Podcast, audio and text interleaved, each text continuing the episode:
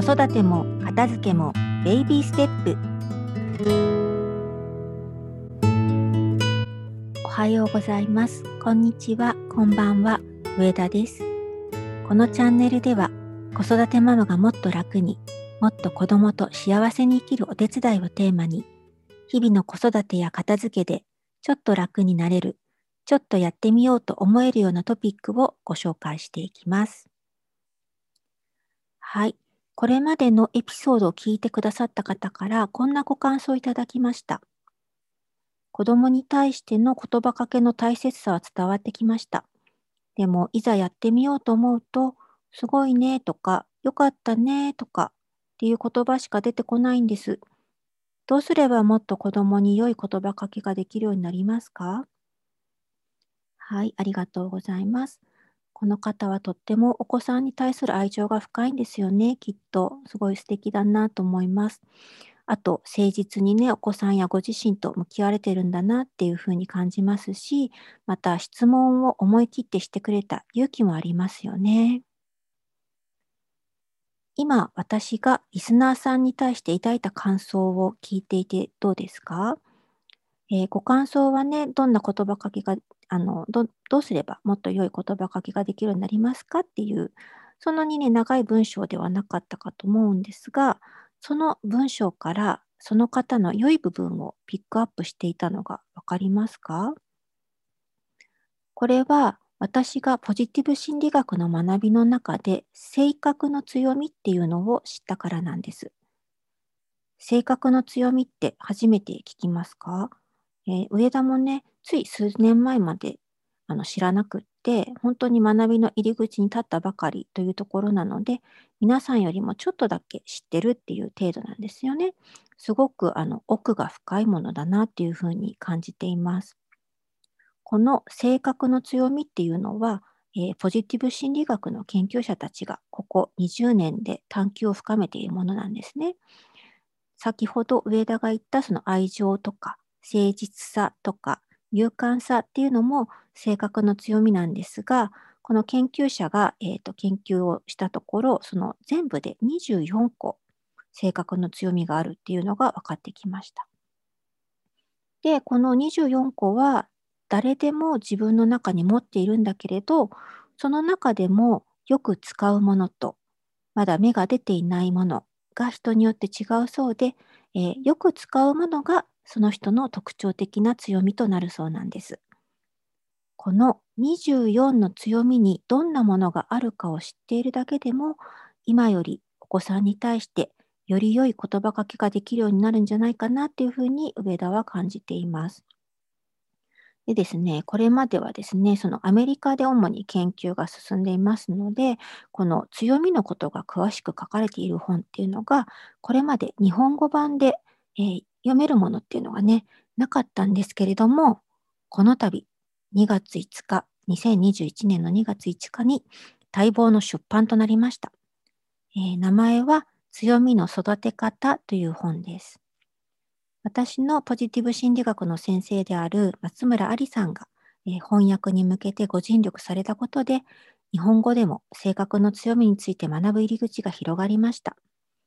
詳細に Amazon のリンクを貼っておきますので、もしよかったらクリックして内容をご確認くださいね。もしよかったらお手に取ってみてください。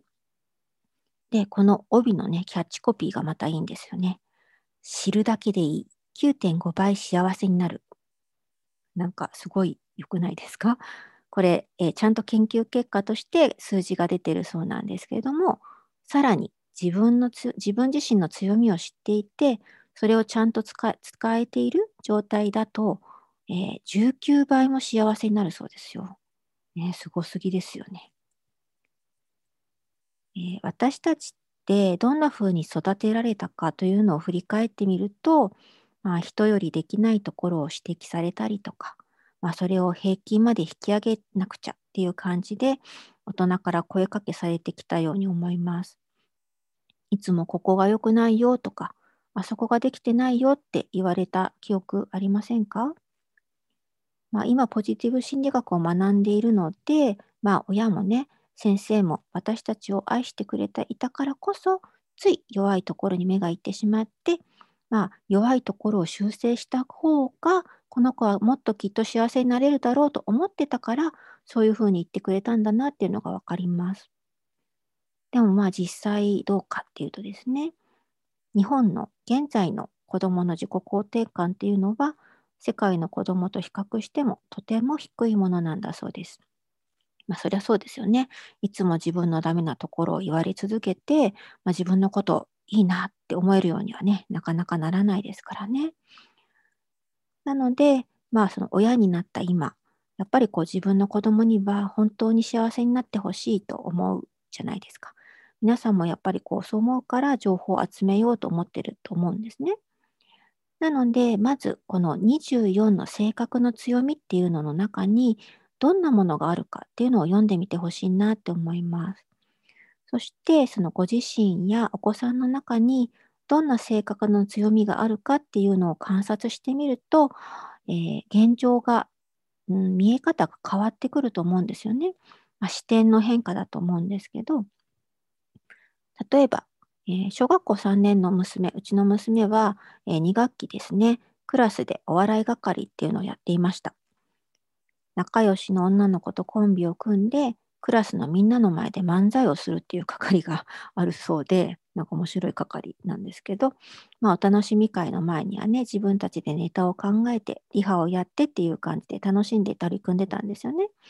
で、まあそういうことを私に教えてくれたんりするんですけど、まあ、その性格の強みを知る前だったら、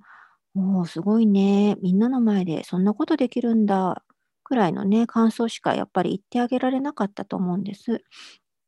でもこう24の性格の強みを知っていろんな性格の強みがあるっていうのを知った後に、えっ、ー、と、言われ、えーと、その報告を受けた時に、私が言えた感想は、えー、クラスの前、みんなの前でネタを披露するっていうのはすごく勇気があるねって。お母さんそういうのできなかったからすごいなって思うんだ。ネタも自分で考えてるんだねって。クリエイティブだね。で読ませてもらったけど、面白い。すごくユーモアもあるよね。でお楽しみ会まで何日あるかを考えながら、スケジュールも立ててるんだね。計画性もあるね。っていう感じで、えっと、まあ、なんて言うんでしょう。フィードバックのボキャブラリーがすごく増えた感じ、伝わりますでしょうか？どれもその性格の強みっていう24の強みを知っていたからこそ見つけられたその彼女の良さなんですよね。で、性格ってもうすでに持っているものなので、あのそれを伝えてあげることで、そのまんまのあなたでいいんだよっていうメッセージも一緒に伝えられるそうなんです。そのまんまのあなたでいいんだよって言われると子供はね、安心しますよね。ぜひ24の性格の強みを知って、良い言葉かけのボキャブラリーを増やしてみてくださいね。本日もお聴きいただきありがとうございました。これからも更新していきたいと思っていますので、フォローしていただけると嬉しいです。グッドボタンを押していただけるととても喜びます。ではまた次のエピソード配信まで良い時間をお過ごしください。上田でした。